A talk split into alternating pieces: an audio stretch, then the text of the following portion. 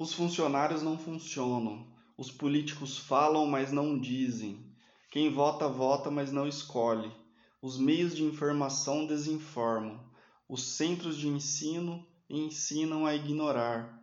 Os juízes condenam as vítimas. Os militares estão em guerra contra seus compatriotas. Os policiais não combatem os crimes porque estão ocupados cometendo-os.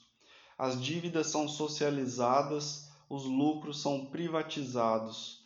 O dinheiro é mais livre que as pessoas. As pessoas estão a serviço das coisas. Eduardo Galeano, O Livro dos Abraços.